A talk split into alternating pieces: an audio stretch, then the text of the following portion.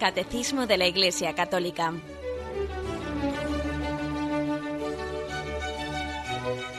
Un programa dirigido por Monseñor José Ignacio Munilla, Obispo de San Sebastián.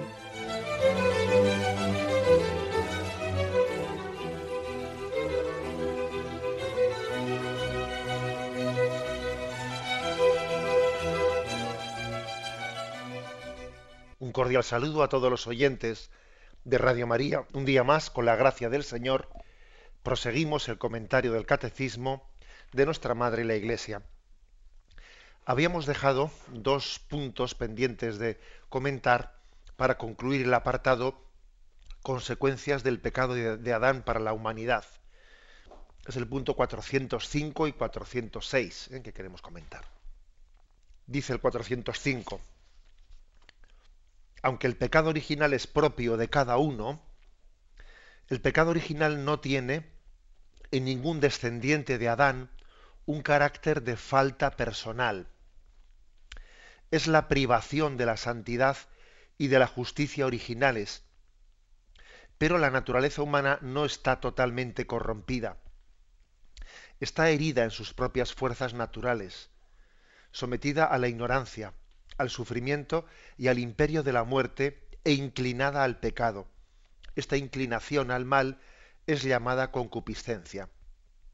El bautismo, dando la vida de la gracia de Cristo, borra el pecado original y devuelve el hombre a Dios. Pero las consecuencias para la naturaleza, debilitada e inclinada al mal, persisten en el hombre y lo llaman al combate espiritual. Bueno, eh, continuamos explicando pues este misterio, ¿eh? le llamamos misterio de, cómo explicar esa transmisión ¿eh? del pecado original. En el punto anterior, que explicábamos el último día, el punto 404, allí se decían unos términos que yo creo que son muy clarificadores. Se decía que, que el pecado original nosotros le llamamos pecado, o sea, nos referimos al nuestro. Cada uno de nosotros tiene un pecado original. O sea, hemos nacido con el pecado original. Obviamente a esa palabra, pecado original, dice el catecismo que no le llamamos pecado en el sentido propio ¿eh? o literal, sino en, un sentido análogo. ¿eh? El pecado, mm, en cuanto, digamos, responsabilidad personal, lo cometieron Adán y Eva los primeros padres. En ese sentido nosotros tenemos el pecado original, pues no, como, no en cuanto que lo hayamos cometido, sino en cuanto que lo hemos contraído. Hemos contraído el pecado original. Y entonces eh, dice también otra distinción que yo creo que ayuda, es decir, a ver, el pecado original, por lo tanto, para nosotros no es un acto, para Adán y Eva sí fue un acto. Para nosotros es más bien un estado, o sea, nacemos con una naturaleza caída, en un estado, ¿eh? o sea, como que una, una naturaleza que padece ¿eh? un estado, que padece, digamos, una enfermedad, ¿eh? porque está, porque está, mm, mm, digamos, alejada, alejada de Dios, por cuanto, por cuanto ha recibido, ha padecido, pues esa, esa consecuencia del pecado del acto de Adán y Eva. Bueno, por lo tanto se distingue entre cometido y contraído. Se distingue el, pecado personal de Adán y Eva, que fue un acto, del nuestro, que es como un estado en el que, hemos sido constituidos. ¿no? Bien, esa es eh, la distinción. Ahora damos algún paso más. ¿eh? Damos algún paso más y se nos dice, bueno, por una parte, que es cierto que es un pecado propio, ¿eh? es decir, tampoco cabe decir que no es mío. Bueno, pues entonces no es mío. No, no. Sí, sí es mío. Es verdad que yo no lo he cometido. Yo más bien lo he contraído. Pero no cabe decir no es mío. Sí, sí es mío, porque lo he contraído. Y entonces yo he nacido en ese estado de pecado original. Luego no, no vale hacer como si la cosa no va conmigo, porque sí va conmigo. Y aquí se nos refiere algún punto del catecismo que mejor dicho, del magisterio de la Iglesia, del Concilio de Trento, que lo, que lo dice claramente. ¿eh? Dice, si alguien afirma que este pecado de Adán, que es uno solo por su origen, y que fue y que transmitido por, propagación y no por imitación, está en cada uno como propio, ¿eh? si alguna afirma eso, eh, sea excluido. Es decir, en nuestra fe es que está contraído personal, personalmente ¿eh? en, cada, en cada uno. Bueno, pues es una afirmación diciendo, ojo, es verdad que yo no lo he cometido, lo he contraído, pero, pero es, es tuyo al final. ¿eh? Es tuyo. O sea, que no vale decir, eh, por el hecho de que uno personalmente no lo haya cometido, no cabe negar la existencia de ese pecado original en ti. Esa es la primera afirmación. Bueno, sigue adelante. Es la privación de la santidad y de la justicia originales Recordáis que decíamos en, en, programas anteriores que Adán y Eva eh, habían sido constituidos en un estado especial en el paraíso en el que tenían, eh, como eran protegidos por Dios, por una santidad y, unos dones especiales y una justicia, una santidad especial. Entonces, digamos que el pecado original consiste en la pérdida de ese estado. Eh, el pecado original consiste en que el hombre queda privado de esa protección especial que Dios tenía sobre Adán y Eva. Eh, es como si, recuerdo que utilicé yo la, expresión como si hubiesen sido protegidos por Dios por una, eh, pues por una campana de cristal, que algo así, ¿no? Pues nos imaginamos como una, no sé, una, imagen nuestra, como una protección especial en la que la naturaleza humana era preservada del influjo de Satanás sobre nosotros. Bien, el pecado original hace que ese, esa protección especial deje de tener lugar y entonces, y entonces seamos sometidos al influjo ¿eh? directo de, de Satanás en nosotros. Bueno, esa es una afirmación que hace la fe de la Iglesia. Y luego dice algo que es muy interesante y muy práctico. Vamos a ver, dice, pero la naturaleza humana no está totalmente corrompida. Está herida en sus propias fuerzas naturales, sometida a la ignorancia, al sufrimiento y al imperio de la muerte e inclinada al pecado. Esta inclinación al mal es llamada concupiscencia. Vamos a ver, eh, uno de los errores eh, principales que a los que también la Iglesia Católica ha tenido que hacer frente, ¿no? De una equivocada comprensión del pecado original, es los que, los que se derivaron eh, de la comprensión luterana del pecado original. Bayo y Lutero hicieron una, una lectura del pecado original eh, totalmente, digamos, pesimista ellos afirman que la naturaleza humana ha sido totalmente corrompida por el influjo del, pecado original, de manera que no queda en nosotros nada bueno. Y entonces el hombre únicamente pues, puede hacer el bien si es movido por la gracia, pero naturalmente hablando el hombre no tiene fuerzas humanas para hacer nada bueno. Y entonces, es más, ¿eh? esa concepción que tiene Lutero tan pesimista de la naturaleza humana, pues llega a afirmar que todo lo que hace el hombre por sí mismo es pecado.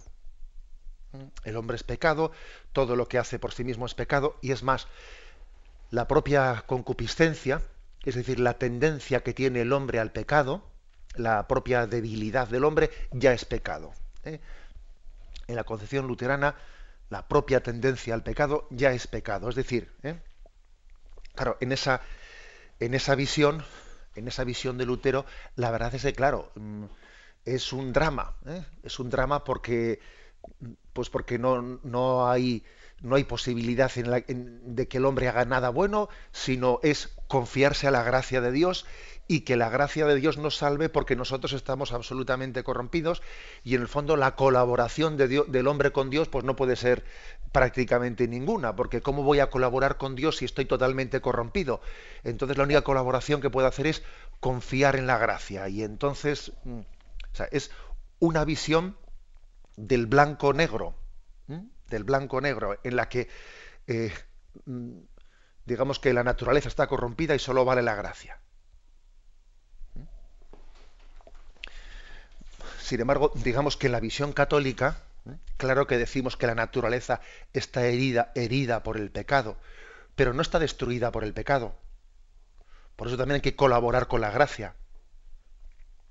Y decimos que nos salvamos no solo por la fe, como dice Lutero, sino por la fe y por las obras. Porque hay que colaborar ¿eh? y, tenemos que responder, ¿eh? porque somos responsables con las fuerzas que tenemos, de responder a la llamada de la gracia. Este tema, ese tema es importante, por, como veis, el equilibrio que se tenga eh, en cómo percibir pues, el influjo del pecado original en nosotros tiene muchas consecuencias. ¿eh? Me habéis oído en alguna ocasión, explicando estos temas, eh, el ejemplo que utilizó Lutero para ver el cómo entendía el pecado original, ¿no? el influjo del pecado original en nosotros y cómo es la salvación. Y el ejemplo que Lutero utiliza es, bueno, nosotros somos como un montón de estiércol que está, que está en medio del campo, un montón de estiércol, el hombre está corrompido, y entonces nieva, la misericordia de Dios es como la nieve blanca que cae eh, sobre el campo y entonces tapa el montón de estiércol y nadie diría, al ver la nieve pura, que debajo de ella hay un montón de estiércol. Así es la gracia de Dios, que tapa, eh, tapa nuestro pecado, etcétera. Bueno, eh, esa, esa imagen que utiliza Lutero para ver cómo explicar la redención es muy significativa, porque viene a decir, a ver, a nosotros no hay quien nos cambie, estamos totalmente corrompidos. Entonces la salvación consiste en que Dios te tape con su misericordia, te cubra con su manto y entonces, pues decir salvarme consiste en decir, Señor, eh, misericordia, no mires mis pecados y yo no puedo cambiar y dejar de ser pecador y, punto. Y entonces Dios me cubre con su manto. básicamente es eso. Sin embargo, la concepción católica es no únicamente que Dios me justifique, sino que Dios me santifique, que Dios me transforme, que Dios me haga santo. Ojo, Claro, es que es muy tentador, ¿eh? es muy tentador esa imagen en la que como vemos nosotros que nuestro, ¿eh? pues que nos cuesta vencer el pecado y que hay una lucha en la que una y otra vez fácilmente caemos en la misma piedra, etcétera, etcétera. Claro, es muy tentador pues hacer una, ¿eh? una explicación de decir, a ver, la naturaleza humana está totalmente corrompida. por lo tanto, de ella no podemos esperar nada. Eh, y entonces aquí lo que podemos hacer es confiarnos a la misericordia, que Dios nos cubra con su manto. Y es, que es muy tentador esa explicación. Pero claro, ¿eh? en el fondo yo creo que detrás de esa explicación hay primero una falta de confianza en la gracia, de que la gracia eleva a la naturaleza. ¿eh? Y la gracia nos da la capacidad de, responder a Dios y de obrar conforme a sus designios. O sea, no solo me perdona, sino que también me eleva, me capacita para ser santo y para responder a la llamada de Dios. Y segundo, también hay una, también hay una imagen muy pesimista de la, de la antropología humana, porque vamos a ver, decir que la tendencia al pecado, que la concupiscencia es pecado, no, hombre, eso no, no es correcto. Pecado es cuando uno consiente a la tendencia al mal, pero el hecho de tener una tendencia al mal, eso no es pecado. que alguien diga, he tenido un mal deseo, luego soy un pecador. No, hombre, el deseo, la inclinación al mal no, es pecado. Lo que sería pecado es el que uno consienta ese deseo, eh, etcétera, etcétera. Pero es importante eh, caer en cuenta que a veces detrás de, detrás de estas imágenes, ¿no? O sea, detrás de esta concepción eh, luterana que identifica ¿no? todo como pecado, la naturaleza humana entera es pecado, a veces en nuestras en, nuestra digamos vida dentro de la Iglesia Católica ha tenido influjos, fruto un poco del jansenismo, etcétera, ha tenido unos influjos en los que mm, pues digamos que, cual, que se identifica como pecado propiamente lo que, lo que no es. Se dice, he tenido un, un pensamiento malo. Se me ha pasado un pensamiento malo, ya he pecado. Pues no. Fijaros que dicen los mandamientos, no consentirás pensamientos ni deseos impuros. No dice no tendrás pensamientos. Porque es que el hecho de tener un pensamiento, el hecho de sentir una inclinación a la pereza, una inclinación al egoísmo, eso no es pecado. Será pecado cuando el hombre se hace cómplice de eso, pone sus fuerzas y su voluntad al servicio de eso, eso sí. ¿eh? Pero nosotros no entendemos la inclinación al mal como pecado. Esa es una diferencia clara ¿eh? Entre la concepción católica y la concepción protestante. por lo tanto, en nuestra concepción la naturaleza humana no está totalmente corrompida, no. Y por lo tanto tenemos que poner nuestra voluntad en lucha en combate. Y hay que combatir. ¿eh? Sin, hacer una lectura totalmente pesimista de nosotros. ¿eh? A veces, por lo tanto, ciertas tendencias muy escrupulosas, muy escrupulosas, muy pesimistas, muy negativas. Eh, todo lo que pienso es pecado, todo, cualquier imagen, cualquier pensamiento, cualquier ese tipo de concepción tan pesimista no es católico y tiene un influjo jansenista y por ende del influjo luterano muy grande. ¿eh? No es católico. Tenemos que, valorar ¿eh? la libertad y la capacidad de sobreponerse de la voluntad a la, eh, a la, concupiscencia, a las tendencias negativas que hay en nosotros, que son consecuencia del pecado, pero que no son en sí mismas pecado. Tenemos un momento de reflexión y continuamos enseguida.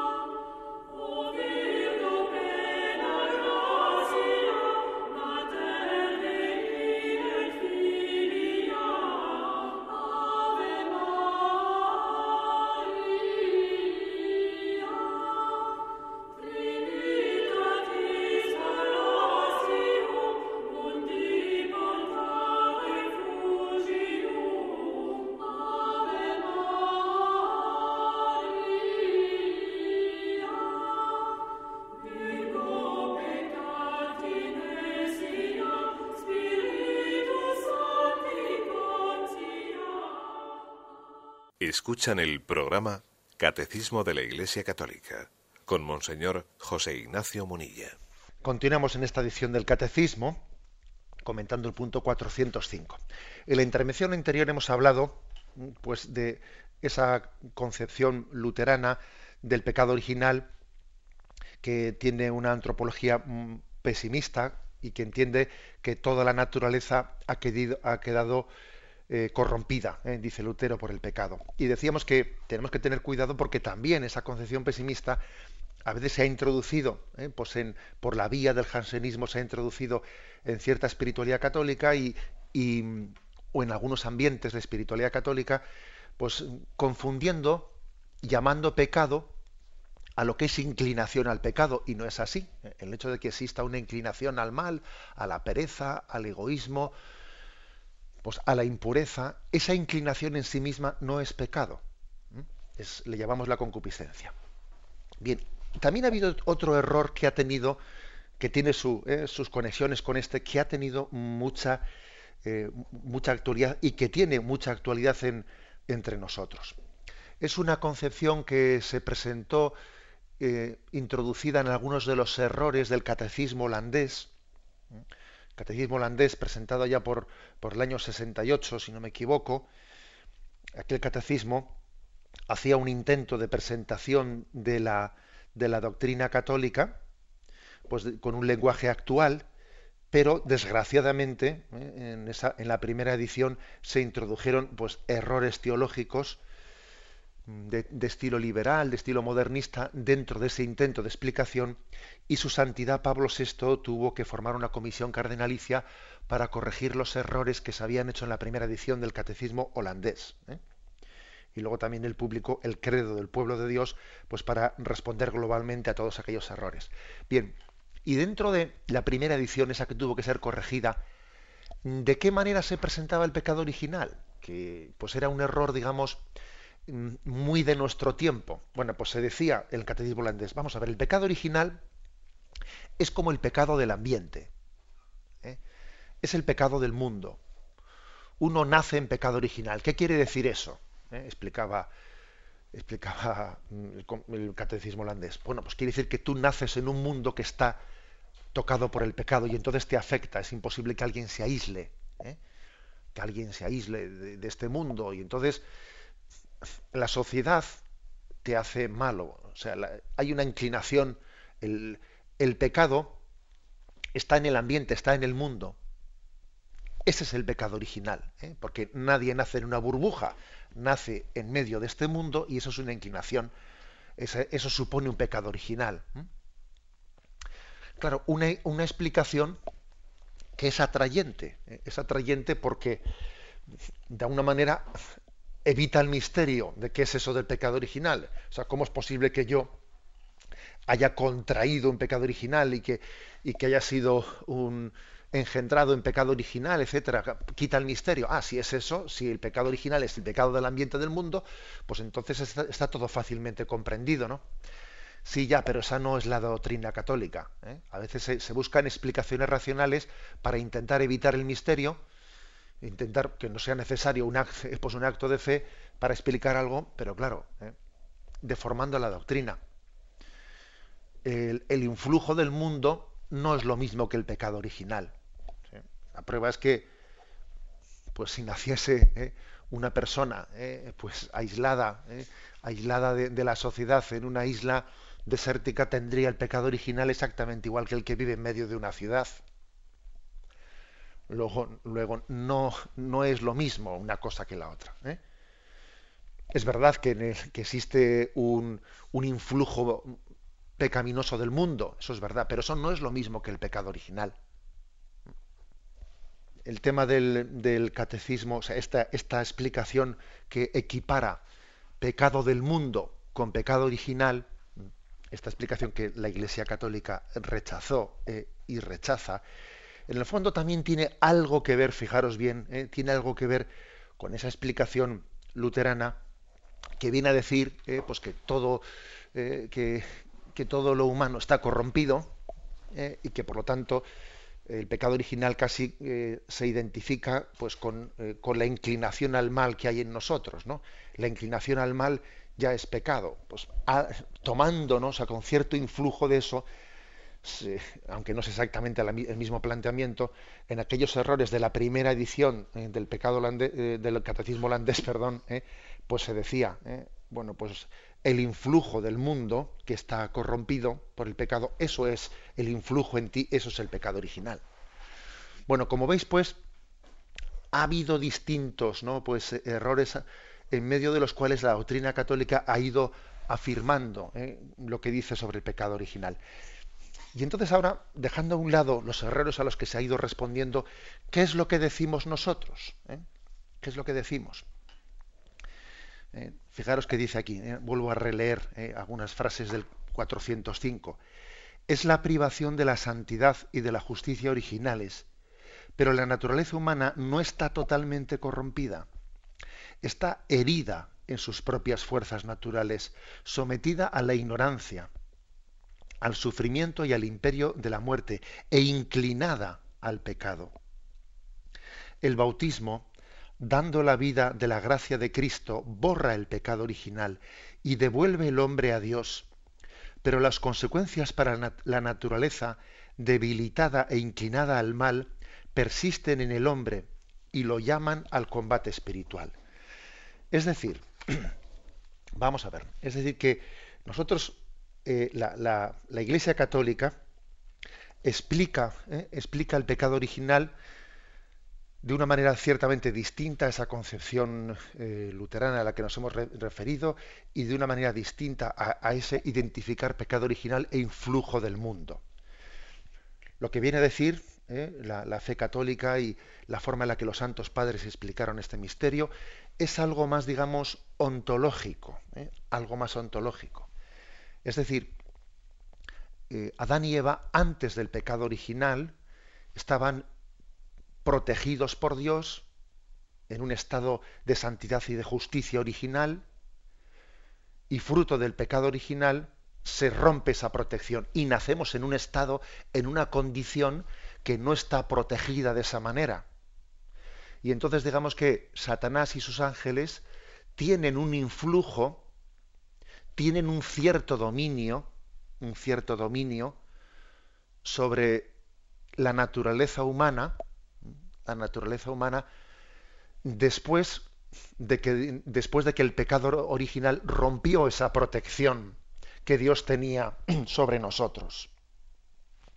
Pues bien, eh, el bautismo precisamente lo que consiste es en un rescate, ¿eh? en un rescate de la naturaleza humana, de, ese cierto señorío, de ese cierto influjo que Satanás y sus ángeles tienen sobre nosotros después del pecado original. Es como devolver a Dios. ¿eh? Es curioso que aquí el catecismo utiliza esa expresión. ¿eh? El hombre es devuelto a Dios. Borra el pecado original y devuelve el hombre a Dios. Yo creo que el misterio del pecado original se recurriendo a estas imágenes de los santos padres, que son las que se utilizaban en los siglos primeros, se entiende mejor. ¿eh? Satanás, fijaros que, se le llama en, en las cartas de San Juan el príncipe de este mundo. O sea, que tiene un cierto, un cierto señorío, un cierto influjo. ¿eh? Bien, mm, eh, precisamente el bautismo es que en el cual, por cierto, ¿no? se hace una se hace una especie de signo de, expulsión de Satanás sobre, sobre el niño o sobre el adulto que se bautiza. ¿eh? Un cierto eh, que incluso se le llama, eh, eh, se, le, llama un exorcismo, aunque no estemos hablando, por supuesto, de posesión diabólica, nada de eso, pero sí se le llama explícitamente en la liturgia de exorcismo.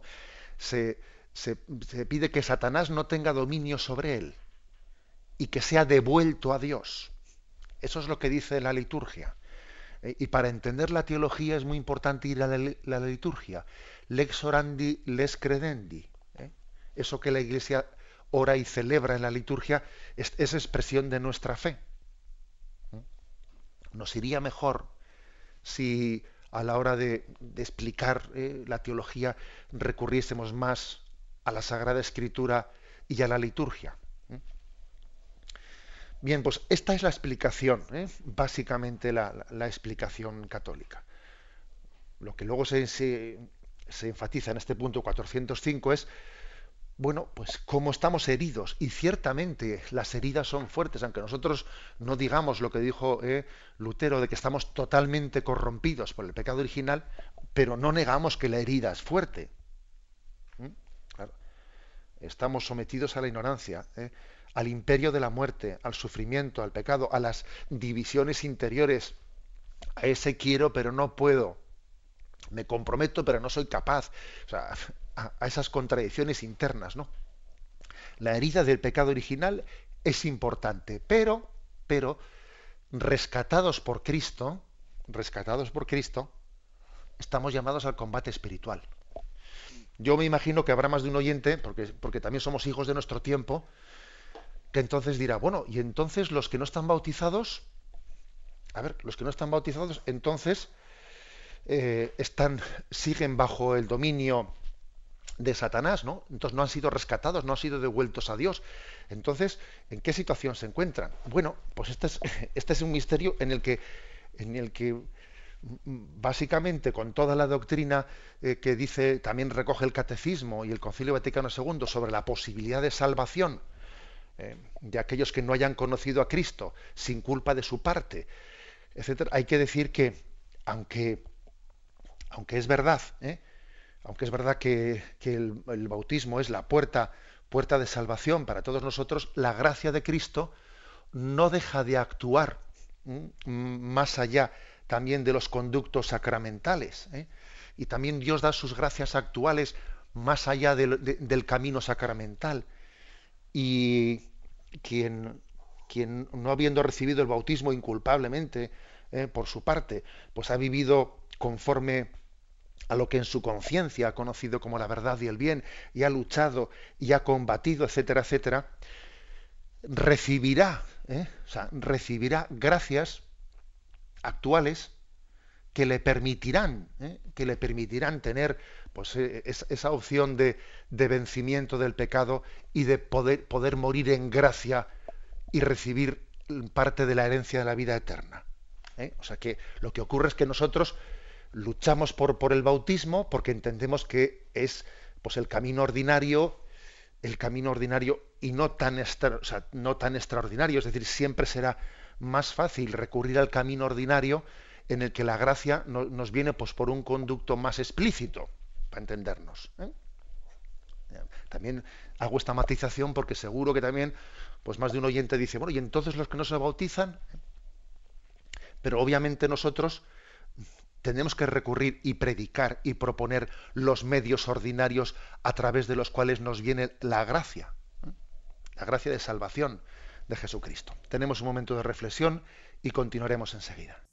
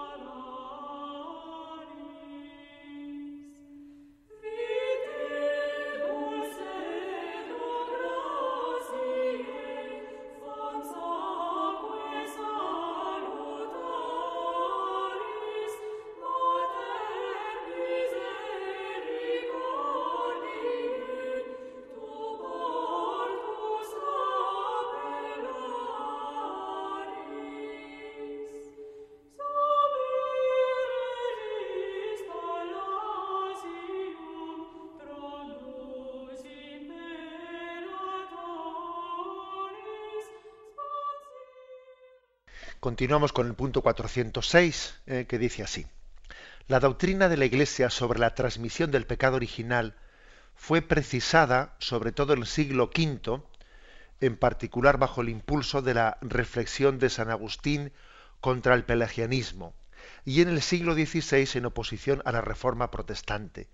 Pelagio sostenía que el hombre podía, por la fuerza natural de su voluntad libre, sin la ayuda necesaria de la gracia de Dios, llevar una vida moralmente buena. Así reducía la influencia de la falta de Adán a la de un mal ejemplo. Los primeros reformadores protestantes, por el contrario, enseñaban que el hombre estaba radicalmente pervertido y su libertad anulada por el pecado de los orígenes. Identificaban el pecado heredado por cada hombre como la tendencia al mal, concupiscencia, que sería insuperable el hombre, perdón, la Iglesia se pronunció especialmente sobre el sentido del dato revelado respecto al pecado original en el segundo concilio de, Orange en el año 529 y en el concilio de Trento en el año 1546. O sea, es decir, que la historia de la Iglesia en estos dos mil años nuestros es que es difícil hoy en día ¿eh? formular errores nuevos sin que uno descubra que ya han, han sido de una u otra manera eh, pues, afirmados en la historia en estos dos mil años. Es difícil, perdonad por la expresión un poco irónica, ¿eh? es difícil ser un hereje original, ¿eh? porque en el fondo las, herejías de hoy en día son fotocopias o reediciones de herejías anteriores. Entonces, sobre, sobre el tema del pecado original y el influjo que tiene en nosotros, ha habido en la historia dos errores contrapuestos el error del, pelagianismo, que era un optimismo antropológico absoluto, y el error del protestantismo, que era un pesimismo antropológico pues, total. ¿no? son como dos errores contrapuestos. ¿eh? Pelagio, eh, Pelagio que era un monje del siglo V, pues era un monje, él era una persona muy alta, de complexión fuerte, pues un hombre, un gran líder, muy exitoso en su escuela espiritual, etcétera, y entonces muy exigente, con una, una vida de penitencia y una regla de vida muy fuerte, y entonces todo eso le derivó, le llevó a tener pues una, una concepción espiritual en la que enfatizaba mucho la fuerza de voluntad, ¿eh? la fuerza de voluntad y, la importancia de, de, responder con nuestras fuerzas ¿eh? a la llamada de Dios. Y entonces, eh, por ser santo consiste en desarrollar todas las fuerzas que tenemos, ¿no? Y colaborar, colaborar con Dios, subrayando, subrayando que en el fondo, pues aquí no es santo el que no le da la gana de serlo y que el pecado original eh, no es otra cosa que un mal ejemplo que nos dieron Adán y Eva. Y entonces nosotros lo que tenemos que hacer es no seguir el mal ejemplo de Adán y Eva y seguir el buen ejemplo que nos dio Jesucristo. Entonces, Dios, digamos que la Sagrada Escritura pone delante nuestro dos ejemplos, uno malo y uno bueno. El mal ejemplo de Adán y Eva y el buen ejemplo de Jesús. Luego tú con tu voluntad a luchar y a seguir el buen ejemplo. Y no digas que en mí hay una tendencia del que se llama pecado original que me lleva al mal, que eso es una excusa. ¿eh? No seas vago. Tú lo que tienes que hacer es pues luchar y seguir el bien. Dicho así de una manera ¿eh? así muy, digamos, simplificada, pero básicamente esta es la concepción de Pelagio. Pelagio viene a decir, ¿qué es eso de pedirle a Dios, Señor, concédeme realizar el bien? Pero hombre, eso a Dios no se lo pidas, eso está en tu mano, eso es cosa de tu voluntad. Tú eres el que tienes que hacerlo. No le pidas a Dios lo que tienes que hacer tú. ¿Mm? O sea, la concepción de Pelagio es una concepción en la que es, tiene un optimismo, un optimismo con respecto a las fuerzas del hombre absoluto, ¿no? El hombre, querer es poder, ¿no? Querer es poder. entonces, lo que hay que hacer es, tú no le pidas a Dios ser bueno, sé bueno, que eso está en tu mano. Dios te dio una voluntad para que luchases, etcétera. O sea, fijaros que es también todos los errores son atrayentes. Hoy en día, pues como existe una especie de reivindicación de la libertad, la libertad del hombre, bueno, también eso tiene, tiene su cierto influjo. Lo que pasa es que, curiosamente, hoy en día reivindicamos la libertad mientras que no tenga responsabilidades. Cuando, tiene responsabilidades ya, ya me desentiendo de la petición de libertad, porque conlleva responsabilidad, claro. Bueno, eh, frente a este error de Pelagio, San Agustín combatió con mucha fuerza y San Agustín le dijo, pero, pero, pero tú no te das cuenta de, nuestra debilidad, tú no te das cuenta de que, de que hemos nacido en pecado original y que el pecado tiene una fuerza en nosotros que sin la gracia de Cristo no somos capaces de vencerla. Y tú te crees que, que, lo que Jesucristo ha hecho por nosotros es darnos solo un buen ejemplo. Pero ¿cómo que un buen ejemplo? Jesucristo no solo es un buen ejemplo para mí, sino que Él es la gracia que me, permite seguir el buen ejemplo. No solo es que me des un buen ejemplo, me das la fuerza para poder seguirlo. Sin la gracia de Cristo, la voluntad humana no es capaz de seguir el buen ejemplo. Y claro, el combate, el combate entre Pelagio y Agustín es potente, porque pues porque Agustín dice, hay que bautizar a los niños. Tenemos que bautizar a los niños para, eh, mm, digamos, liberarlos del influjo de Satanás y devolverlos a Dios. Y para que estén más bajo el signo de la gracia. Y Pelagio dice, pero ¿qué bautizar a los niños? Hombre, ¿qué bautizar a los niños? Si ellos cuando sean mayores ya verán a ver qué, ejemplo siguen, si el ejemplo de Cristo el ejemplo de la Iglesia. Menos bautizarlos y más darles buen ejemplo. Pero claro, fijaros que, aquí hay dos concepciones que, obviamente son contrapuestas. Es decir, en el fondo, Pelagio está negando el misterio de la lucha entre Cristo y Satanás, entre Cristo y el pecado, lo está negando, ¿eh? Y en el fondo es el hombre con su libertad omnímoda, el, que, el que en él, en su voluntad, está, está la salvación. ¿eh? La salvación consiste en que yo mismo me salve eligiendo bien con mi, con mi libertad. El que te salvas eres tú. Y Cristo en el fondo deja de ser tu salvador, tu redentor. En el fondo, en el fondo, fijaros bien, ¿no? Es reducir a Jesucristo a un buen ejemplo, como podía ser el de un santo cualquiera. Pero deja de ser mi redentor, el que me ha rescatado ¿eh? del pecado. Bueno, y en el extremo contrario, en el extremo contrario está el, pesimismo antropológico, el que antes hemos explicado en la intervención anterior, ¿no? El pesimismo de, de Lutero, que viene a decir que la naturaleza humana está totalmente corrompida por el pecado, no, que viene a decir no, que lo dice, y, y que entonces el hombre, el hombre no puede colaborar con sus fuerzas activamente, no puede colaborar en la salvación, en la redención, porque en el fondo todo él es pecado, la razón humana es pecado. Eh, Lutero incluso llega a llamarle a la razón humana la gran prostituta. La razón, el intento de razonamiento, de, esa es la gran prostituta. E, es decir, hace una, una, lectura totalmente negativa de las fuerzas humanas. Y entonces dice, lo único que podemos hacer es confiar en la gracia. ¿Eh? Confiar en que Dios nos cubrirá con su manto y nos perdonará. Y fijaros qué dos concepciones tan diametralmente opuestas, ¿no? La del, la del jansenismo, que luego tuvo versiones un poquito más matizadas, vino, vino el, perdón, la del, estaba, me he equivocado, la del pelagianismo. Tuvo después versiones más matizadas, vino el semipelagianismo, ¿eh? pero en el fondo no terminaba de salvar la cosa y también la concepción totalmente negativa, ¿eh? negativa de Lutero, ha tenido versiones un poco más matizadas en el jansenismo, etcétera, pero en el fondo también de corte de pesimismo, ¿eh? de un pesimismo excesivo, ¿no? antropológico. Y entonces, en medio de estos dos errores de, de polo opuesto, pues la concepción católica, que por cierto, ¿eh? según uno va estudiando, va estudiando la, la fe católica, se da cuenta que tiene un gran equilibrio y la fe católica casi siempre suele ser un equilibrio que afirma, eh, afirma eh, una verdad entre dos polos opuestos. Casi siempre eh, suele ser esto. Suele ser así. hay un gran equilibrio en la concepción católica.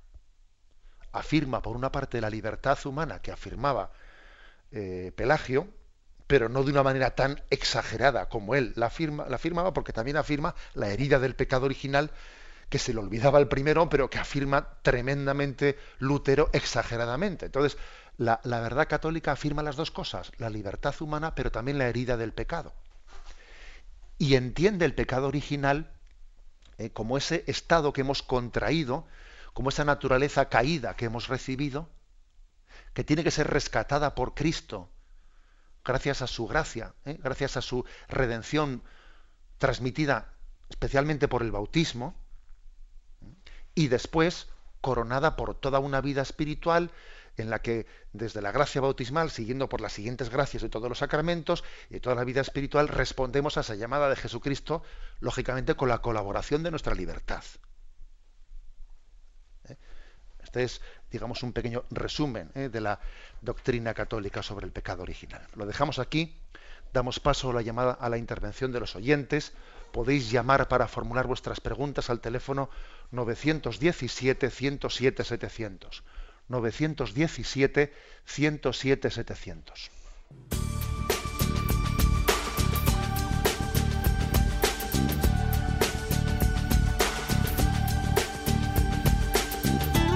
Radio María le ofrece la oportunidad de recibir en su casa sus programas favoritos.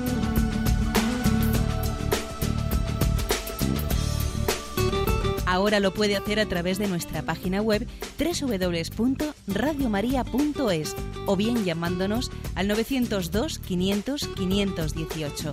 902 500 518. Pídanos el programa que más le interesa en cualquiera de sus emisiones, especificando el día y la hora que lo ha escuchado. Solo nos tiene que decir si lo quiere en CD de audio o CD o DVD en MP3. Haga su solicitud en el 902 500 518 y en www.radiomaria.es. Radio María, más cerca de usted.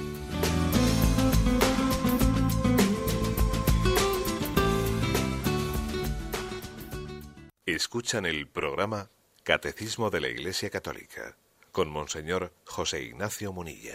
Sí, buenos días. ¿Con quién hablamos?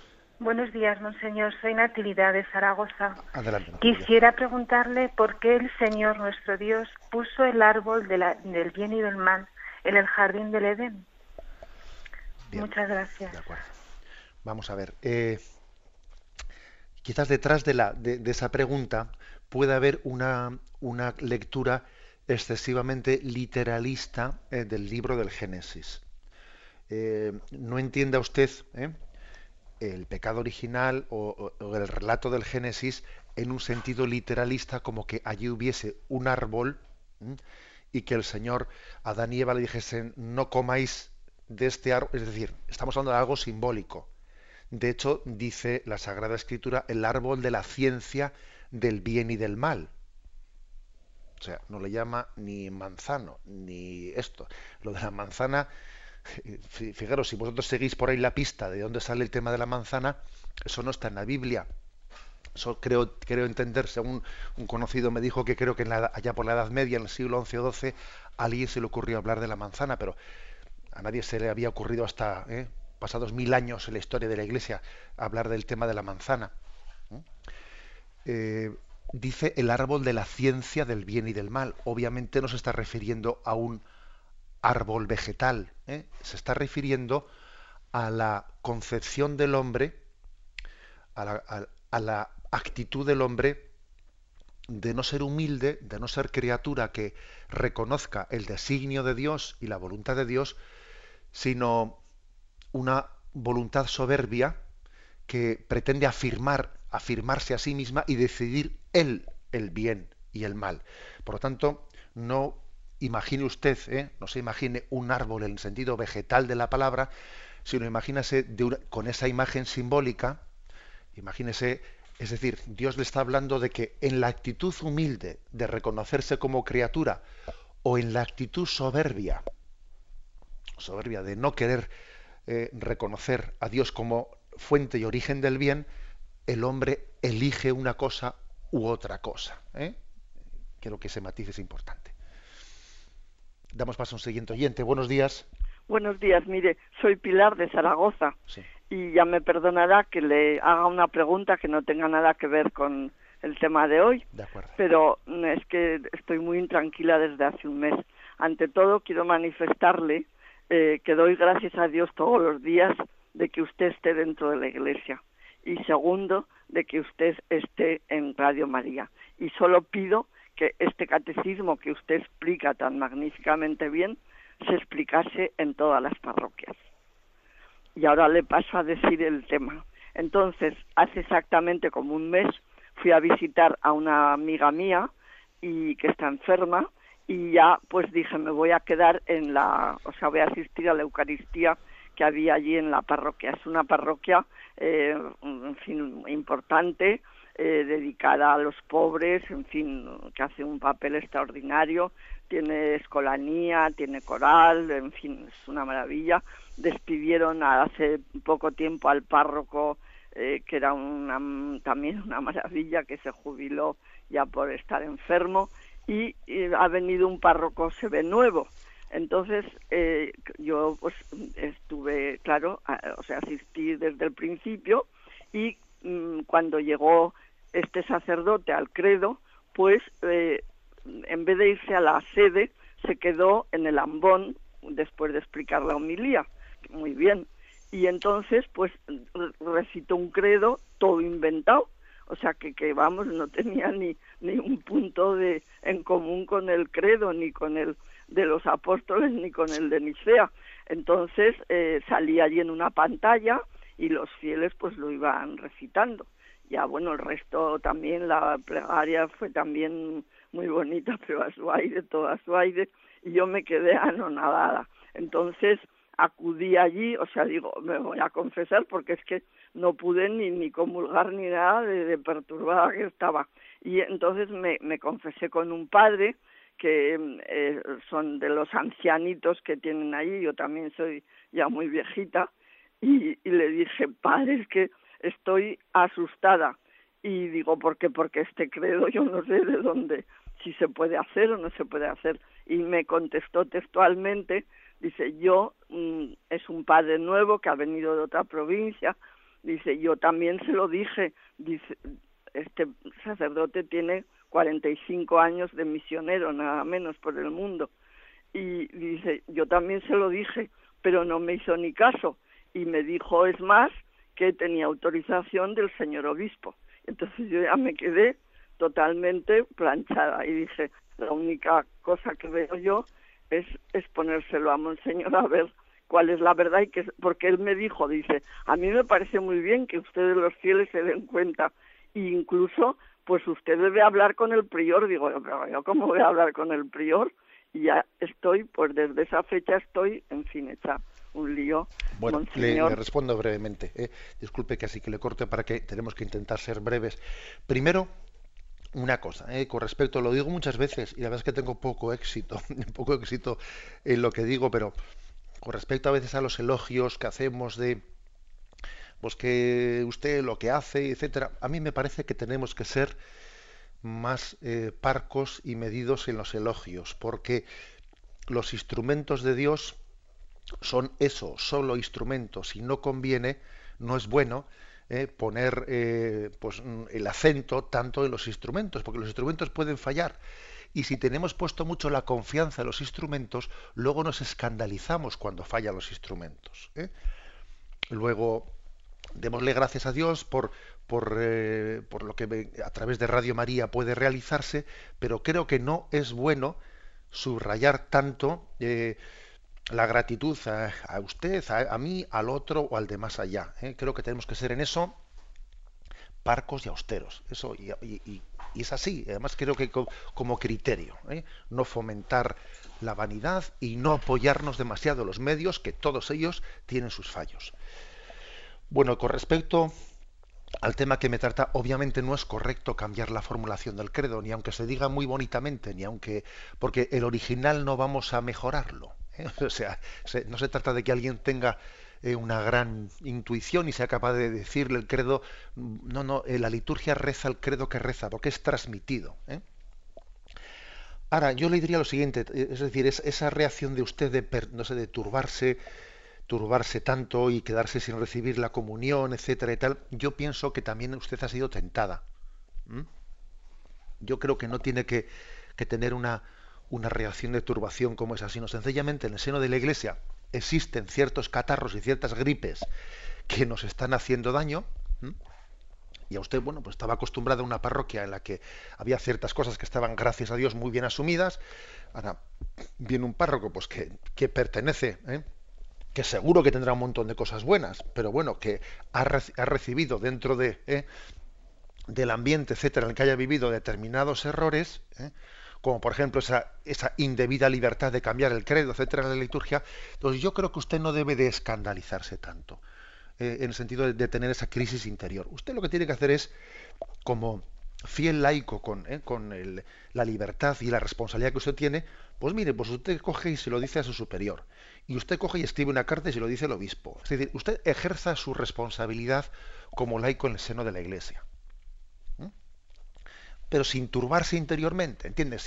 no, sino ejerciendo la responsabilidad, porque los laicos, los laicos tienen una personalidad efectiva, por supuesto, en la, iglesia, tienen unos derechos, el derecho de que se les transmita la fiel, fielmente, etcétera, y tienen que recurrir y, reivindicar y, decir una palabra sin perder la paz y sin perder las formas y sin perder el cariño y orando por encima de todo por ese sacerdote, pues, pues plenamente, ¿eh? que al mismo tiempo tendrá muchas cosas buenas y porque cometa ciertos errores, tampoco uno debe de estar vacunado, vacunado frente a él. ¿eh?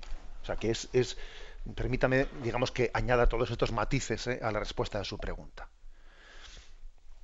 Damos paso a un siguiente oyente. Buenos días. Buenos días, monseñor. Adelante. Eh, quiero hacerle una pregunta. Eh, eso, mm, lo que ha dicho usted de que no tiene éxito, para mí lo tiene todo, porque es una formación que nos está dando desde por la mañana, pues en personalmente en mi madurez y, enriquecedora por todos los aspectos. Nos lo deja muy claro, siempre con la disposición que la persona se encuentre. Yo le voy a hacer la pregunta del pecado original. ¿Por qué la persona es seguidora del Señor y está en la vida cristiana que me considero una seguidora y un amante del Señor y que no me canso de pedirle que le siga, le siga, le siga? ¿Por qué la tentación urge cuando tú estás sumamente metida en tu cristianismo y en la ayuda que siempre estás pidiendo para que no caigas en tentación? ¿Por qué? Porque no mm, lo admito, pero pero me duele muchísimo que a lo mejor me abandonara del Señor. Nada más, monseñor. Bueno, de acuerdo. Con respecto a lo primero, yo al poco éxito que me refiero, ¿eh? me refiero que a veces yo intento corregir esa especie de ¿eh? bueno, pues alabanzas eh, un tanto desmedidas y no sé si tengo mucho éxito. ¿eh? Y al, ejemplo último me remito. Bueno, pero a la, pregunta que hace usted. Mm, nosotros decimos, o sea, la, la fe católica afirma que aunque el bautismo nos haya dado la gracia de borrar el pecado original, sin embargo lo que no se borra son las consecuencias del pecado original en nosotros sino que esas consecuencias del pecado original conviven con nosotros a pesar de vivir en gracia, y entonces, digamos, bajo el influjo y bajo la bandera de Cristo, estamos llamados a vivir en combate, a vivir un combate frente a esas, eh, esas tendencias consecuencia del pecado original. Que por cierto, si Dios quiere, a partir de mañana hablaremos de ese duro combate, así, así lo llama el siguiente apartado, un duro combate. Pero eso no quiere decir que el Señor nos haya abandonado en absoluto sino que Él nos da su gracia para llevar adelante ese combate. La bendición de Dios Todopoderoso, Padre, Hijo y Espíritu Santo, esté con vosotros. Alabado sea Jesucristo.